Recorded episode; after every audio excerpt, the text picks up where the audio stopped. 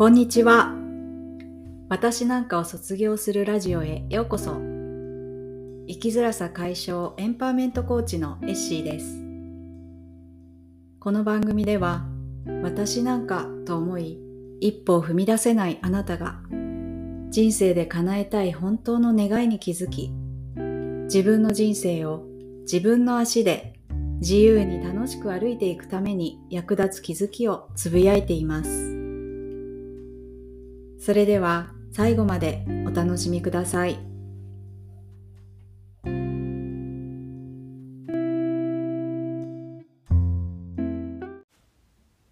こんにちは、エッシーです。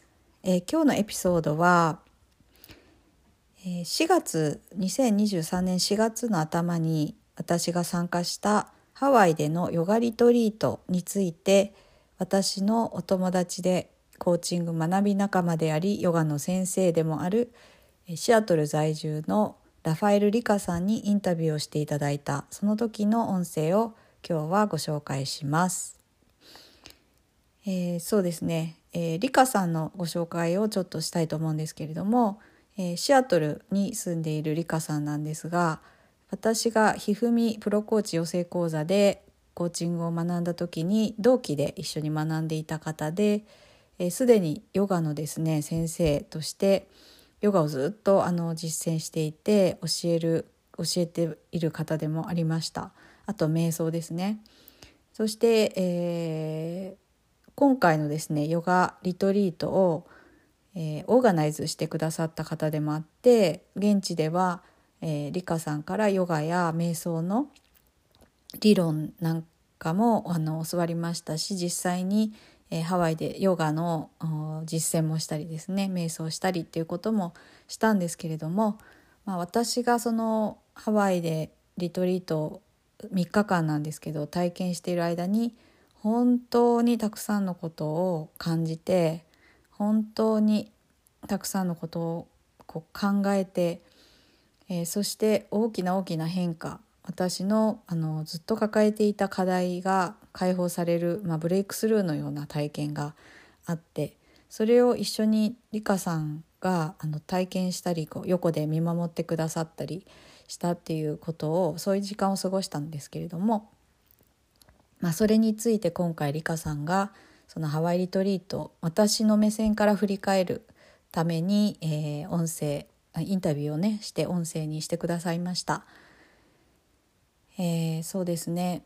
まあ聞いていただきたい方はあの音声あそうですね。自分が今 抱えている課題があるなって感じている方何が課題であるのかとかどうやったらそれを解放できるのかそういったことを知りたい方にもしかすると参考になるんじゃないかなと思うので是非聞いていただきたいですしあとハワイに行くということに私にはかなりこう勇気を必要としたんですけれどもでもやりたいっていうことを、まあ、実現した時に起きたことということで、えー、なかなかやりたいけどできないなと迷いがある方への、えー、参考になるかもしれないですし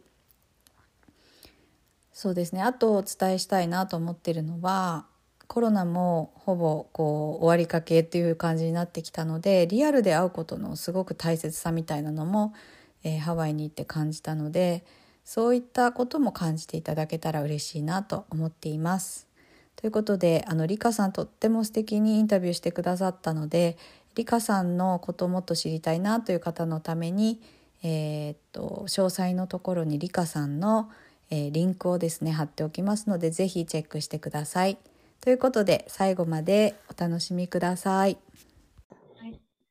おはようございます、エッシー。おはようございます。よろしくお願いします。お願いします。よろしくお願いします。はい。はい、ではですね、本日は、えー、エッシー、えー、私の学び友達、えー、コーチングのね、学び友達でもある、えー、カリフォルニア在住、生きづらさ解消エンパワーメントコーチ、そして大活躍をしているエッシーをお招きして、えー、彼女がね今回ハワイのリトリートにご参加くださって本当にねそうもうかけがえのない時間を一緒に過ごしたわけなんだけどそのご感想だったり、えー、うん、様子をねこの生の声で聞かせてほしいなと思ってお招きしました。はい。はいありがとうございます。します。えし、じゃあ簡単にあのどういうことされてるか自己紹介あ、はい。いいですか？はい。わかはい。りました。改めまして、こんにちは。おはようございます。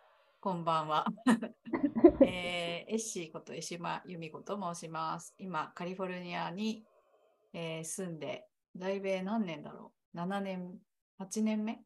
になります。はい。で、えっと、生きづらさ解消エンパワーメントコーチという肩書きが長いんですけど、ライフコーチをやったり、あとはあのポジティブ心理学を子育てに生かすとか人生に生かす講座をやったり、あとセルフコンパッションって言って自分に自分、自分で自分に優しさを向けて自分をありのまま受け入れるっていう学びとか実践方法をお伝えしたりっていう活動を、えーしています。えーっと、そうですね。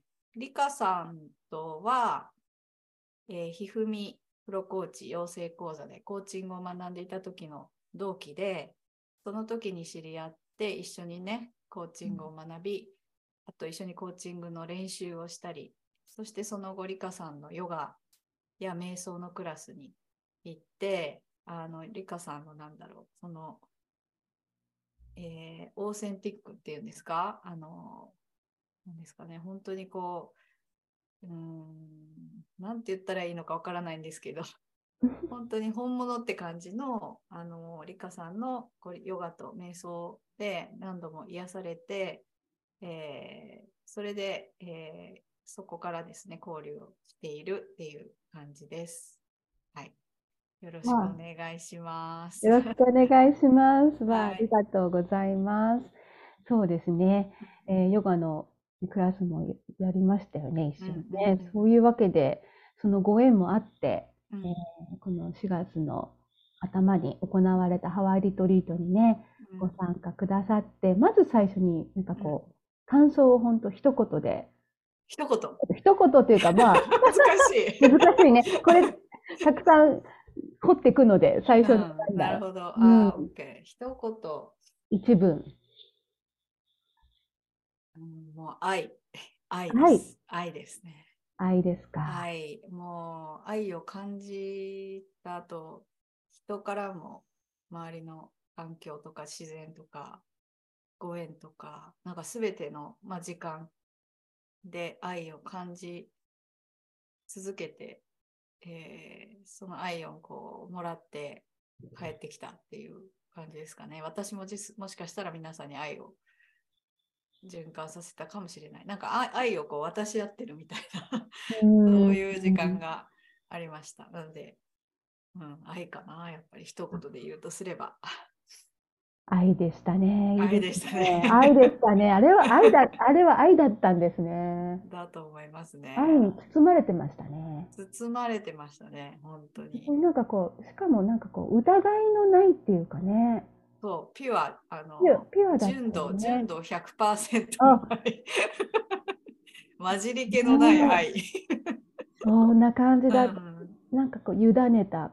そうですね。うんああ、素晴らしい。だから本当にその、いらっしゃった方々一人一人のう、んすべての、その、その人たちで、だったから出来上がった、うん今回のリトリート。だからうん。違うメンバーだったらまた違う感じにちょっとなったかもしれないし、うんうんうんそういうふうに私も印象を受けました。ううん。ん。わあ、じゃあ、えし、そんな愛循環をもううん。100%ピュアなね、愛と循環を味わって、うん。例えば行く前と行った後の変化とかってありました？いや、むちゃくちゃありました。あめっちゃありました。へ変化は、もう結構、あの、これブレイクスルーで私にとっては、で変化はすごく大きくて、えっと、まあ、どこにへ、私の心のどこに変化があったかっていうと、すごく土台のところの変化があった気がしてて、土台の中で私が変えたいけど変えられない、なんか苦しいって思ってた部分がハワイに行く前にあって、うん。で、本当にもうまたハワイに行く前からその、なんていうのかな、ハワイに行ってそれがこうブレイクスルーとしてがあってそこで私が土台が変わるっていうこうおお膳立てもすごいなんか流れとしてできてたんですよ。それがまたすごいなと思うんですけどハワイに行く前にあのある方のコーチングを受けた時にその土台のこの部分に私の苦しみがあってでそれがすごくあの自分で言語化できたっていうことが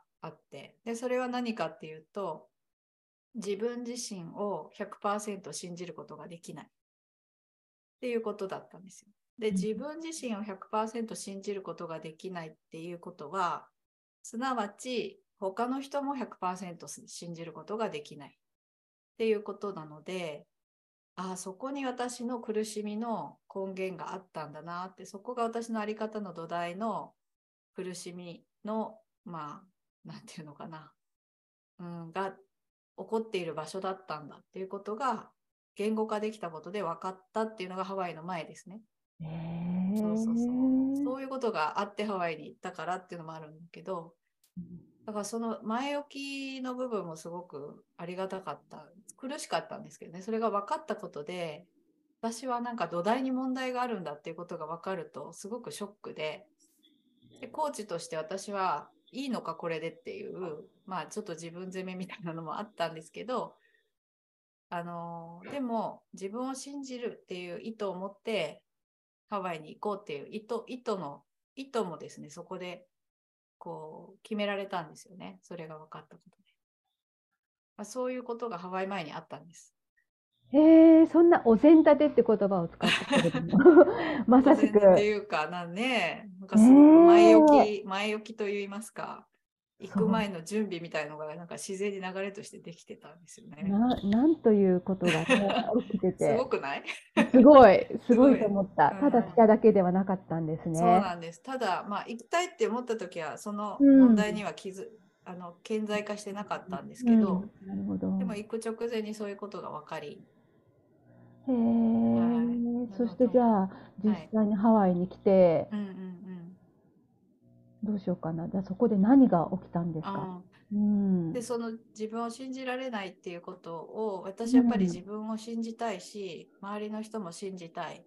なんか全ての可能性を、あの信じていられるような人になりたいっていう気持ちがすごく湧いてきたので、うん、あまあそれに対して、まあ、信じて委ねるっていう言葉をまたねその後私がのあのお友達から言葉をもらって、うん、ハワイに行く時は信じて委ねようっていうそれをやろうっていうふうに思って、えー、ハワイに行きました。でハワイに行って、えー、その話をですねなんか初日かなんかにできたんだよねみんなに、うん、多分その初日の夜だったか、うん、なんかご飯を食べながら話したようなそうですね。または、あの、最初の集まった時に、どういう、どういう、なんだろうな、インテンションっていうか、あ、そうだそうだ。できたんですかっていう話をしたかもしれない。それか、それかもしれない。うん。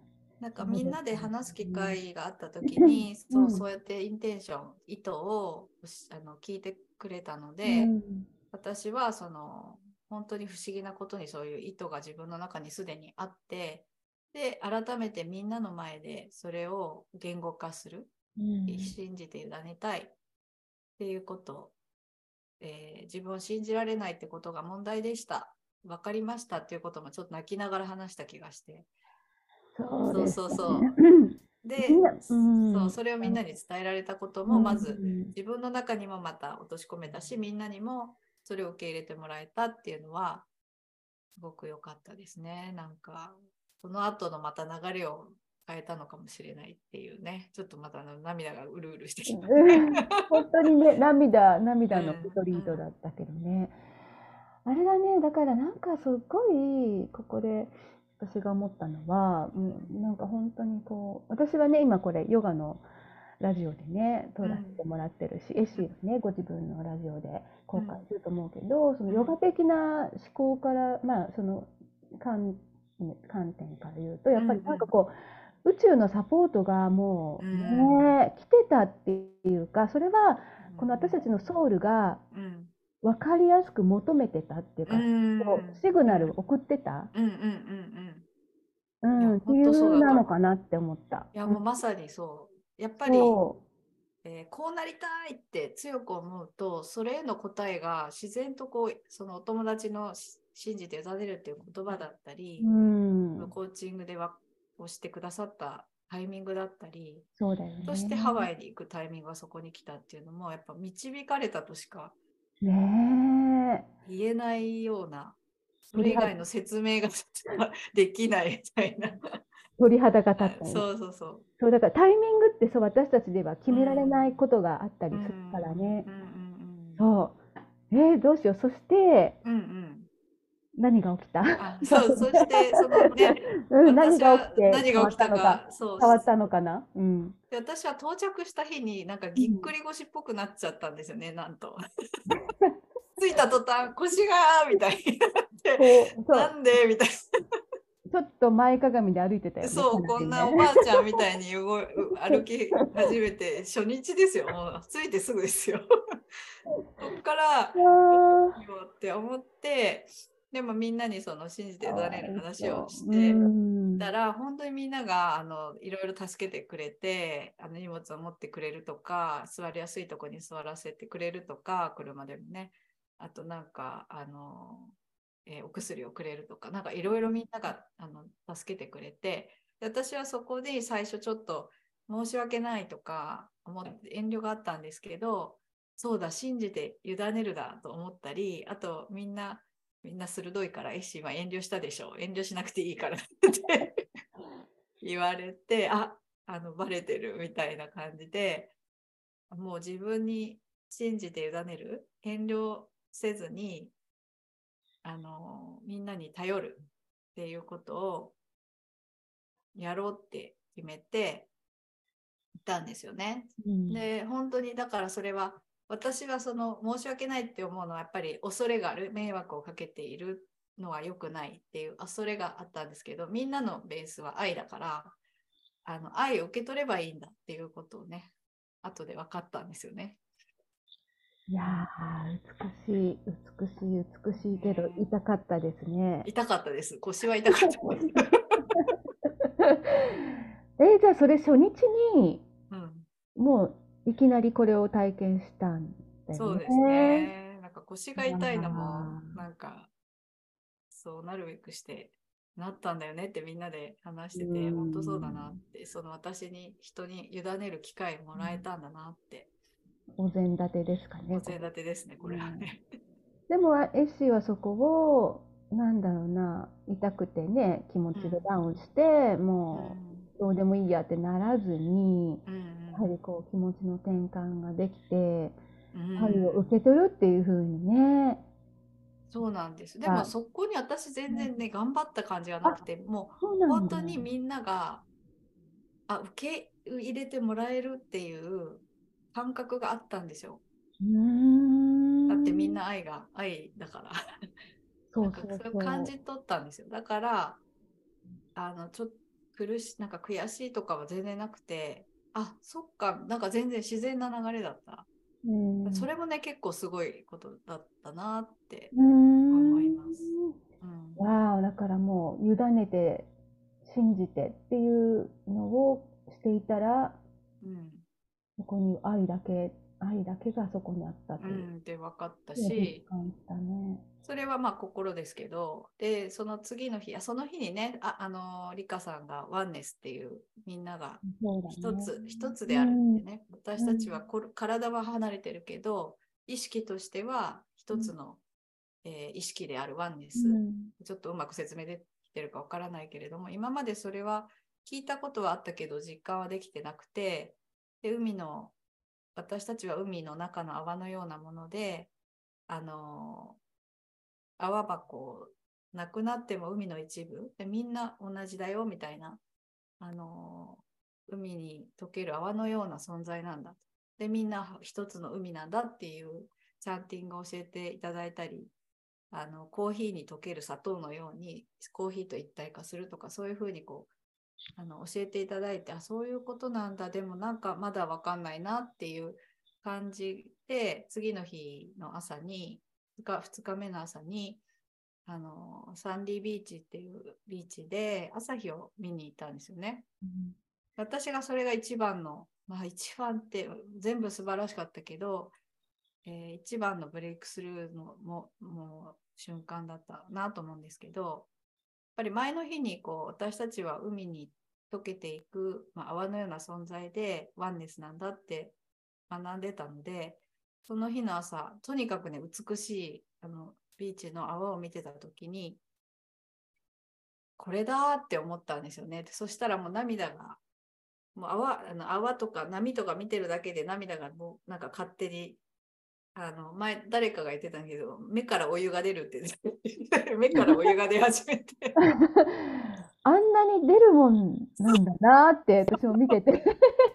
いつまで出るんだろうぐらい出始めて、うん。そしてその後あの朝日が昇ってきたんですよ。あの日は雲があって、そこに雲の間から太陽が、ね、見えて、そしてすっごい綺麗な雲の間から光がパーってね、出てた、あした出ててあれね。すごいき綺麗でしたね。で、あれを見たときに、みんなビーチにいる人たちが、あの私たちだけじゃなくて、そこに居合わせた人たちがみんな朝日の方を向いて、静かに立ってるっていうのを見て、またワンネスを感じて、うんなんかその前の日に学んだワンネスを、まあ、体と心で体感して、また目からお湯が出出るみたいな感じ。あれ、どう、本当にだ具体的に言うと、うん。30分、30分ぐらい泣1いてた私。1時間、30分はか軽く泣いてましたね。小じ小1時間泣いて小1ました。時間。でも、なんだろう、みんなそれを認め、なんだろう、そうそうそそれにすごくオーバーリアクションもしないし、なんか自然現象として、それこそ愛を持って受け入れて、うんだから慰めるとかじゃないんだよね。違う違う。愛だからね。ううんん慰めるでもない。悲しくて泣いてるんじゃないんだもんうね。ん。うんそうそうす。ごいたくさん出て、それが、な、なんでじゃあ今思うとそんなに出たんだと思います？えっとねう、ん。あ、あ、もう一つ涙が出るポイントがあったのは、リカさんが、私がこう涙を流してるとき、ちょっと眉間にシワが寄ってたんですよね。目つぶってたんですけど。うん。ただ気づいたらよくすぐ横に来てくれてて、この、ね、第3の目のうんサードアイとか眉間があったりなんですけど、ここにそっと触ってくれたんですよ。でここ力抜いてねってこう、なんかね、顔すごい近づけてくれて、でなんか大人で、大人になってこういう感じでこう触ってもらえるうんこういう感じで。わかる。なんて、いたわりの心でうん。泣いてる人私にね、うん。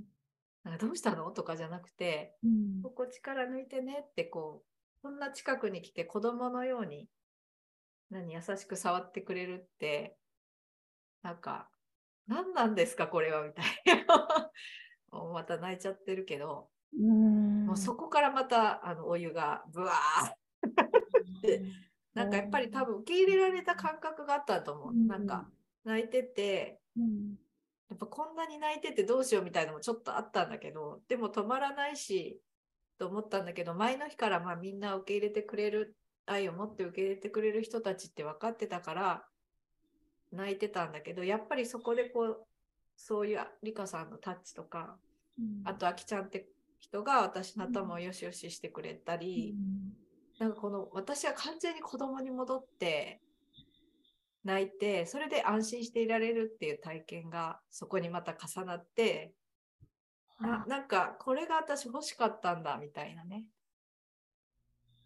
なんか多分それでまたきっと私の小さい頃の私のニーズとかが満たされたのかなって思って。わあ、そんな深い。うんところまで感じてたんですうんね。インナーチャイルドの癒しみたいな。そう多分そうだったんだと思う。うわ私は優しくそうやって触って受け入れて、うん愛を持って受け入れて欲しかったんだなと思うん。うわあ、そうだったんだね。でもそれも全てさ、計画したことじゃないんだよね。そうそうそうそれがすごい。私たちのリトリートってうん最初に宣言したけど、に日程表はありません。5分後に日程が決まります。やってたじゃない？うんうんうん朝日も、まあ、もちろん朝日なんて特に行くは行くけど、本当雨でね、曇りで全く見れないってこともあり得るわけで、この短い滞在で。いやー、すごいないや本当にその子供に戻って愛100%の愛で受け入れてもらえるっていう体験って大人になってなかなかやっぱできないし、うん。自分もそれを受け入れる体制になかなかなれないと思うんだよね大人になって。いろいろ。自分の持ってる壁とか大人げないとか思ったりとかうんいろいろあると思うね、うん、ブロックがね。うんうんうん。でもあの場所ではそれが全くなくてこう自分本当にが子供に戻れてそれでもいいって言ってくれる人たちしかいなかった。だからあのリカさんのこのサードアイのタッチもそうだしいうこうはあのうん頭をなでなでしてくれた絵もそうだけどあとはその後あのマリアさんの愛ご飯で帰ってきたら美味しいご飯が待ってるとかね、ね。愛た愛情たっぷりのご飯が待っているとか、まあ、何を話しても受け入れてくれる？笑っても泣いてもうん。全部そのまま受け入れてくれるじゃない？全員が。うん。本当そうだったよね。やっぱそれがやっぱりまたその最初の朝日を感じたそのインナーチャイルドの癒された感覚がこう持続していたのねそのリトリートの間に。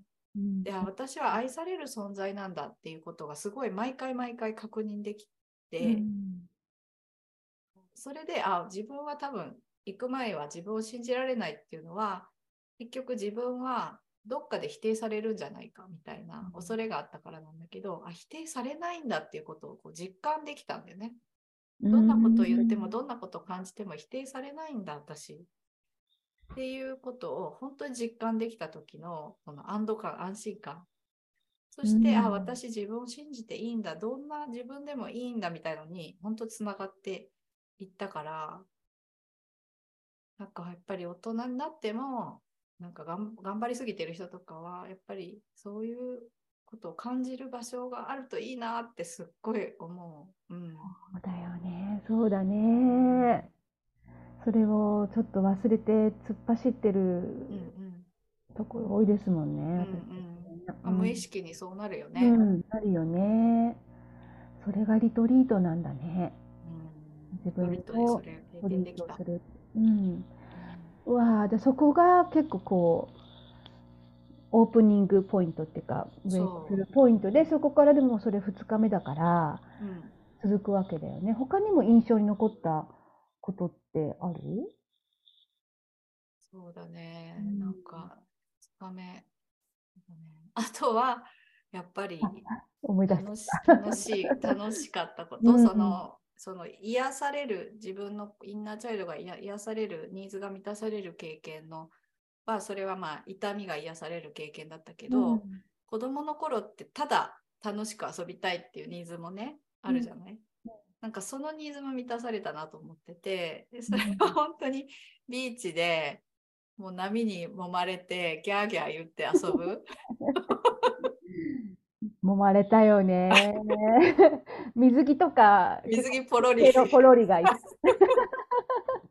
とかねなんかもう腰が痛いのも忘れてとにかく本当にみんなでキャーって言いながら笑い合って遊ぶっていうのがビーチでね、2日目もああれ3日目だけ？ど2日目かなダメだよね。その、うん、朝日を見た同じ日じゃないかな。同じ日に行ったのと、うんあとその次の日にもビーチに別のビーチに行っね。てもうギャーギャー笑いながら本当に面白かったよね。よかったよね。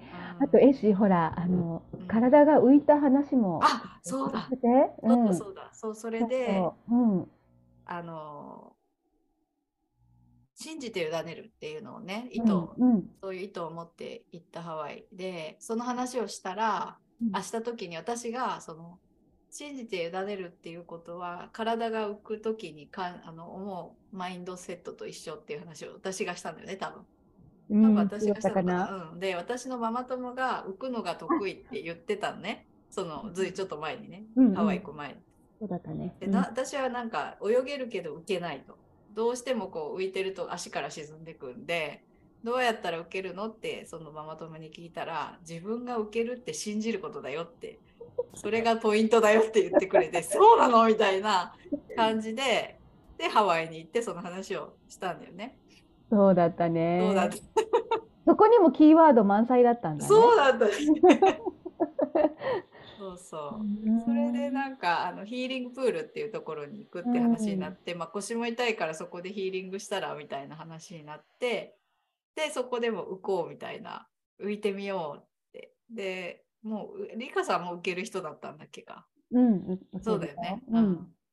であのリカさんが横にいてくれて最初支えてくれてて私はそのヒーリングプールっていう海の一部にあるこうあの、ずたまり膝、膝丈ぐらいのね。膝丈本当に、うんあの浅いところだったんだけど、うんそこで、あのこうやって上上向きになって、最初はリカさん、私最初ずっと支えてくれてると思ったら、最初の最後の方は気づいたら全然支えてなくって、受けてたみたいな。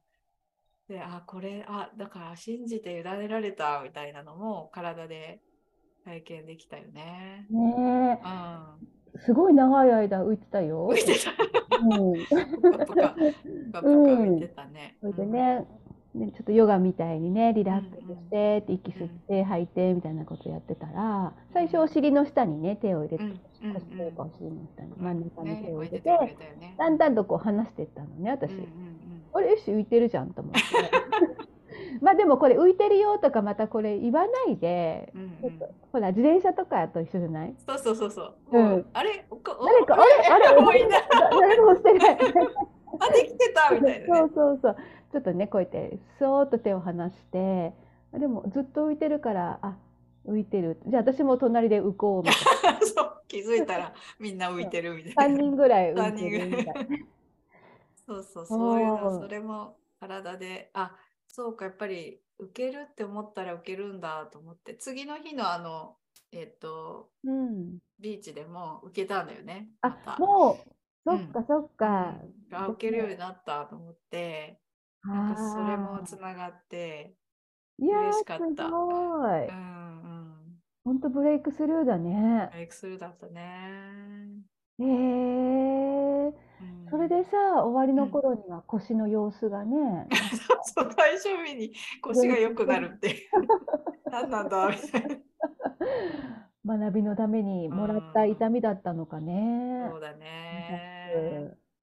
そうだね。あとは、あとは本当にリカさんが、私はヨガが腰が痛くてあまりできなかったんだけど、うん瞑想の時間もすごく好きだったし、でもあとチャンティングがやっぱり私、声を出すっていうことが、あの私はお寺の生まれで子供の時からお経をずっとね、読んだり聞いたりして育ってきたので、こう口に出して何かこうお経だったりそのチャンティングっていうのをみんなと一緒に声に出すっていうことが自分にとって心がこう落ち着く方法なんだっていうのもすごく分かって内容も素晴らしかったし自分をこう開くとかいうやつとかその海にの泡であるワンネスのチャンティングとかすごくあの歌詞もそうだしみんなと一緒にあのリカさんが持ってきてくれたあのなんだっけあの楽器、ね楽器はハーモニアムと、ハーモニアム。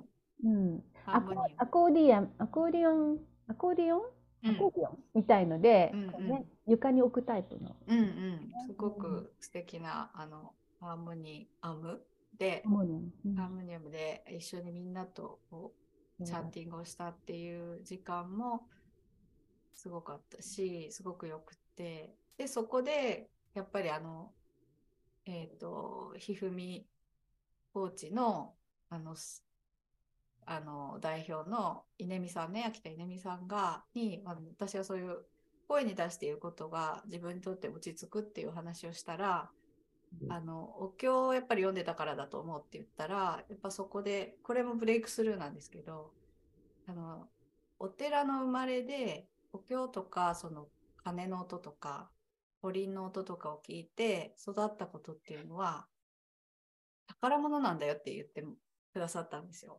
でそれは私は初めてそんな風に思ったことなくて実は私はお寺で生まれたことが嫌でその反発してどんどん遠ざかって海外に来たっていうところがあるんですけどだから宗教の勉強もしたことがないしよく知らないんですけどその音とかそういった五感ではずっと触れてきたっていうところがあってそれが宝物だって思ったことなかったんですよね。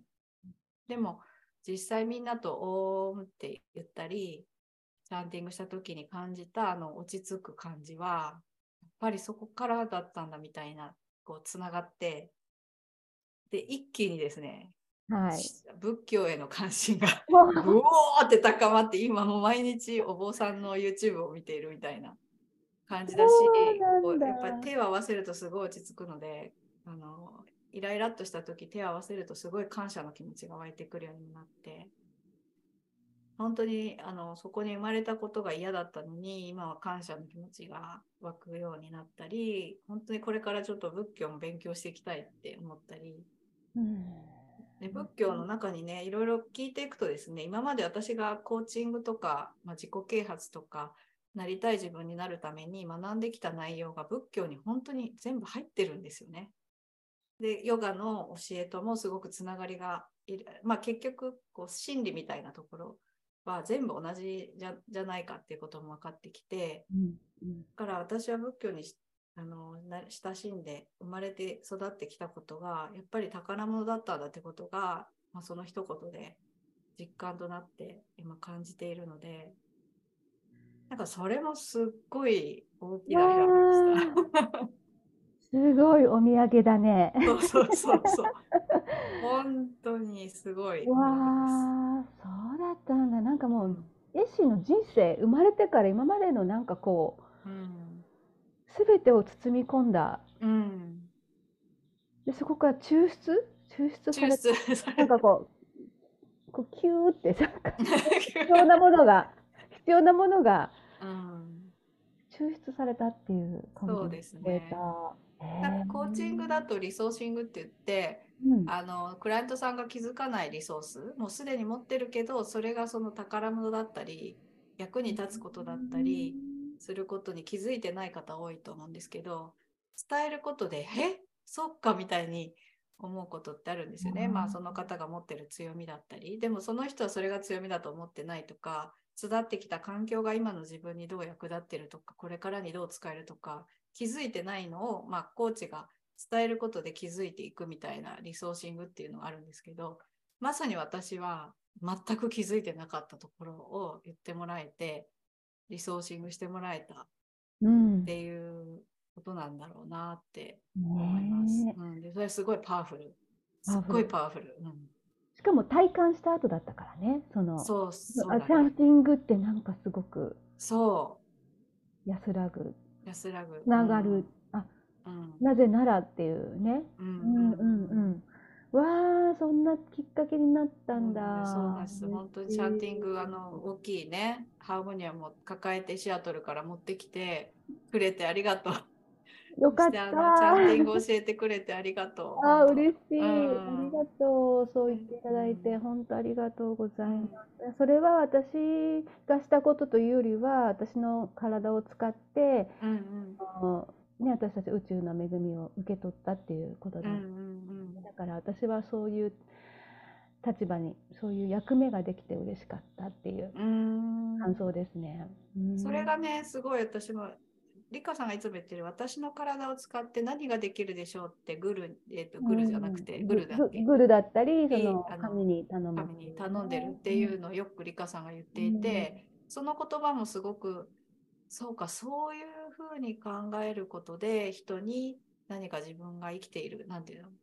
ことで何か人の役に立てるようになるんだそういうスタンスが大切なんだっていうのもすごい学んでいて美香さんの言葉から。私はちょっとエゴが強かったから私は何ができてその結果何が得られるかみたいなところがあって多分そこがそのハワイに行く前の苦しみの一部だったんですけどそのリカさんと間近にお会いしてチャンティングやっぱりあのリアルで一緒にね声を一緒にその場で一緒に出すっていうのもすっごい大きかったと思うんだよね。オンラインでもできるけど。だからそこで気づいたこととあとリカさんのその自分の体を使って何ができるかを考え続けるっていうそういう言葉も全部こう私の中にあの大切なこととして入ってきたなって思うので私もそういうふうに考えていきたいなって思ってます。いやー今もうハグしたい。チューもしたい。どうぞ。はい。いやーなんかもう楽しみだねこれから。うん。うん、わあすごい。エッシーこの3日間。エッシーはね忙しくてね、うん、本当にリトリートの全泊もできずにね当日やってきて、この3日間ですっごいことが。ねえ、濃かったね。ねうん、いやこれから感謝、もう感謝、だからもう、そう、こう、私をこう循環って言葉言ったでしょ、最初に、愛の循環。まあ、それを、なんだ、教えてもらえたことに感謝、そして本当に謙虚な気持ちにさらに慣れている私たちがね、私たちがやったとか、そういうんじゃなくて、なんか、受け循環の中に入れたという、うん、感じることができたっていうことをね、みんなが感じてたなってすごい思います。ね、今何か言おうと思ったんだよね。ね、あそうそうそう。忘れる前に、うん、そう。その私たちがあのステイしてたファームっていうのが、ほらココヘッドっていう、うんうん、まあ山というか、うん、丘というか、うんうんうん、の裾野だったんだよね。うん。うん、それでなんかどうやらそのココヘッドのエネルギー的な性質としてその子宮、うん、お母さんの子宮のようなエネルギーがあるってことだったっていうのをね、何回か聞いててで今さらにそれ今思い出して、うん、そっか私たちはそうだね。ケシーがよくほら子供に戻ったようなって何回か言ってくれたでしょ？うんそういうことだったのかもね。それが助けてくれたんだね。ねえ、ほんとそうだね。子宮って言われると確かに守られてるし、暖かくて、なんかすごい安心できる感じの場所だったよね。うん、やはりあの場所ももすごかったんだね。そうそうそう。す、べ、てがね、すべての要素がなんか完璧にね、なんか合わさ組み合わせで、うん、起きたっていうかタイミングもそうだけど。改めてすごかったね。改めて改めてすごかったね。しかもそのリトリートするのも誰かのこうすごい強い意志で出来上がったわけではなくて説明したけど割とこう一個ずつ「あいいよねそうだねいいよね」ってやって出来上がったもう本当にすごい。じゃあエッシーそうですね。そしたら戻られて、うんハワイカリハワイからカリフォルニアに戻られて、うんうん、えー、生活に戻り、うん、何かこう生活の中で自分の在り方だったりこの見か、見方っていうのかな、なんか変化ありましたか、どんな変化がありますあります。あの、やっぱりその行く行った行く前と行った後で違いはっていうのはその時代土台の部分の苦しみの部分をがな,、まあ、なくなったわけじゃないんだけど土台の部分が変わったっていう話をしたんですけど、うん、やっぱりそのなんだえーとえー、自分を信じられないっていうところから自分を信じられるっていうところにかなり近づくことができたし、えー、それによって何が起きたかっていうとすごくね素直になれ なれる。うんなんか本当に素直にいられるこれは私のずっとあの課題だったなと思うんですけどずっと私はひねくれてたなって思うんですけどすごくなりたかったんですよ素直に。でその素直にあるっていうことのこう感覚がやっぱりやっとつかめてきて、えー、人の、えー、良いニュースを心から喜んだり人の辛い気持ちをそのまま受け入れたりとか、うん、あとそれは自分に対しても自分ができたことはできたねって言ってあげられるようになったり、うん。でそうなるとですねうん好奇心がすごい湧いてくる。なんかもう人がどう思うかとかこれをするとどういうふうにあの先はどうなるかっていう結果にとらわれてるところからこうちょっと離れてこれやってみたいなあれやってみたいなっていう好奇心とか面白そうだなっていうワクワク感とかがあの大きくなるんだなっていうのを感じていますね。だから心がちょっと軽くなった軽くなってきたのでなんかできることも増えてきた感じがしています。わあ、すごい。土台が変わったってすごい、なんか大きなことじゃないですか。うん、うん、土台が変わっ時代た。が変わった。あのうん私最終日にえっ、と、稲見さんがカード、えーうんポイントオブユーっていうカードをうんやってくれて、帰ると、まあ、最終日の気持ちをカードを使ってお話、対話したんですけど、うんあの時私は恐れっていうカードを使ったんですよね。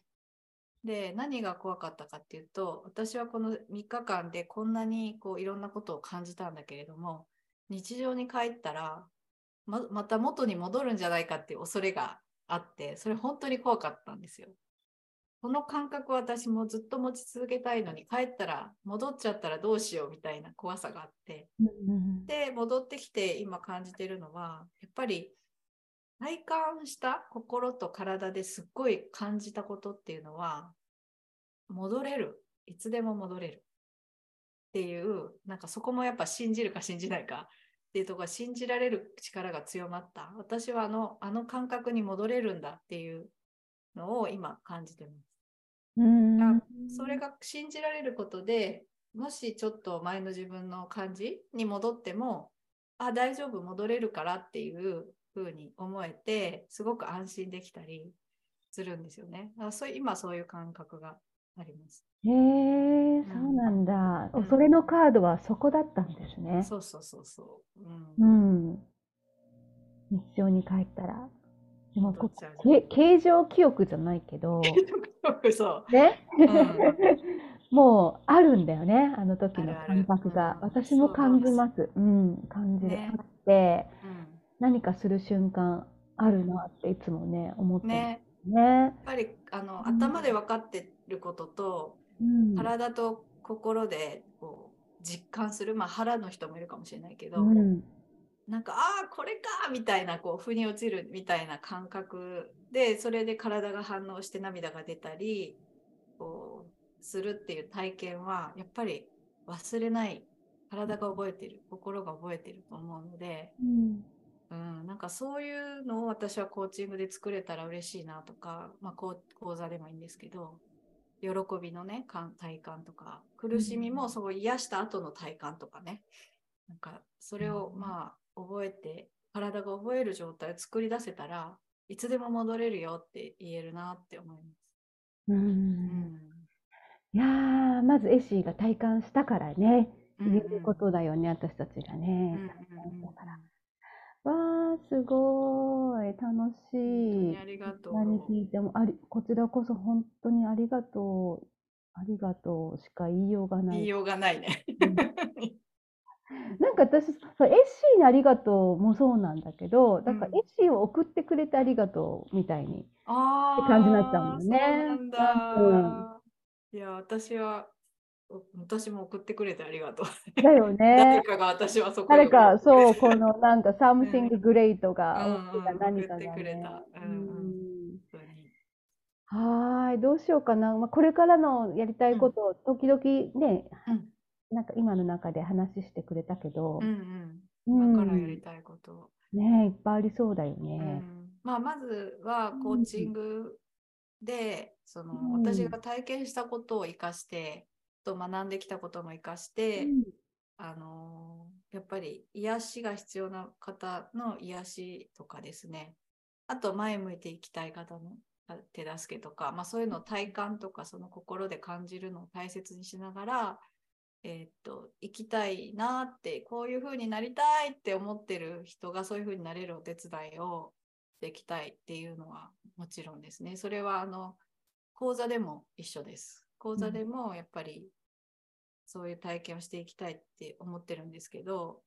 なんか一番今大きくあるのは、本当にやっぱ仏教を勉強していきたいっていうのがあって、それはなんか、ちょっとですね、先の話だと思うんですけど、なんかもう勝手に僧侶になるのかもしれないって思ってて。私僧侶あの僧侶になるかもしれないみたいな嘘なんかそんな勝手に、うん、なんかあってで僧侶の人ってやっぱり苦しみを抱えてる人と話すってことは多いと思うんですよね。だからやっぱりあのそのコーチングを学んできたことがそこに活かせると思うし、そこに自分が知っているあの勉強したことが仏教だけじゃなくてコーチングだったり、ーうん。何でもです。ポジティブ心理,、心理学だったり、セルフコンパッションだったりっていうのを全部活かせて、自分の強みも活かせるし、自分のそのリソースも生まれ持った、生まれてきた環境で、そこで得た経験とか感じてきたものも使えるようになれたらいいなって。本当でも本当そう思いますね。残りの人生っていうとおじおばあちゃんみたいですけど、やっぱあの無常諸行無常なのでいつねこの命が終わるかわからないっていうのはいや嫌だけれども事実なのでやっぱりこのこれからの人生どう生きるかっていうのは本当真剣に考えてそっちの方向に行きたいっていうのは思いまわー パチパチ。す。パチパチ。えでもハワイ行く前は仏教のことはちょっとあ全然興味なねかったです。どっちかっていうと逃げてはい逃げてました、ねうん。なんていうことでしょう。すごくないですか？このやっすごいぱりすごいですよね。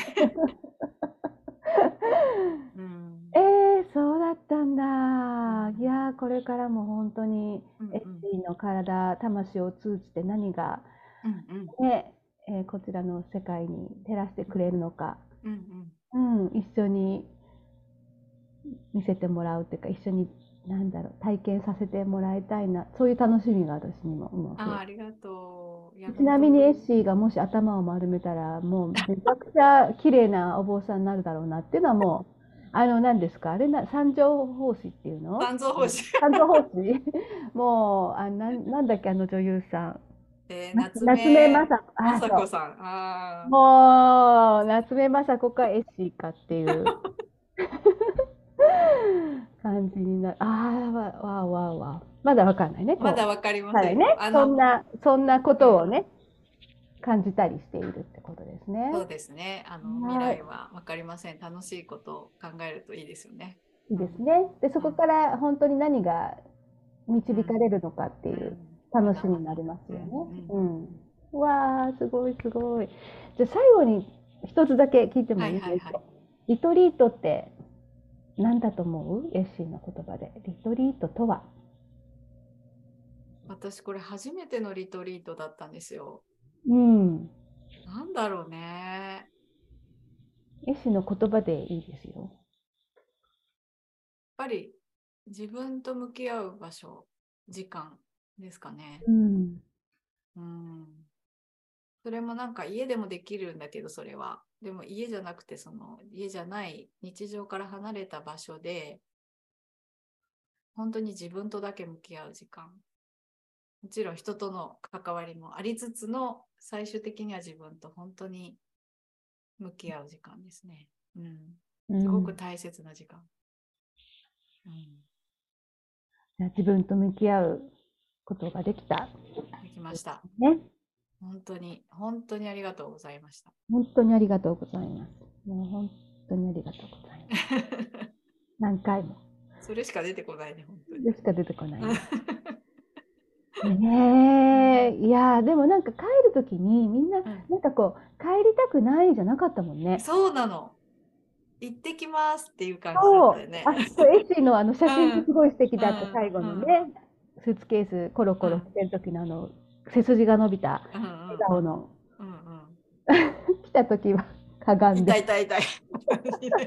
うんうんあれが不思議だったね。私も帰りたくないになるかなと思ったけど、いや、もう、I'm ready って感じだったよね。そうだね、うんまこのまま次に行くよみたいな。そなんか不思議な、あの感覚もね、また面白かったねう、。よかったうんね。うんいやー、本当にありがとう、エッシー。今日の時間もありがとうございましこた。ちらこそ本当にありがとう、ね。うん、いいえ、うんこれで旬な感想がね、録音できたので、うんうん僧侶となった後も、この 録音を聞いてもらえば、ああはい、もうそうだったなって思い出せるかもしれないね。うんうん、そうだね。はーい。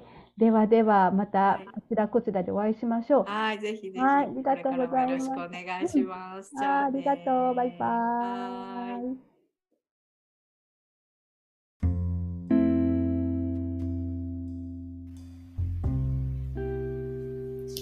最後までお聞きいただきありがとうございました。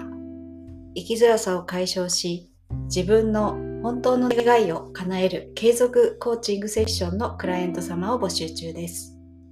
コーチングを通して私なんかを卒業し、一度きりの人生で叶えたい本当の願いを叶えませんか？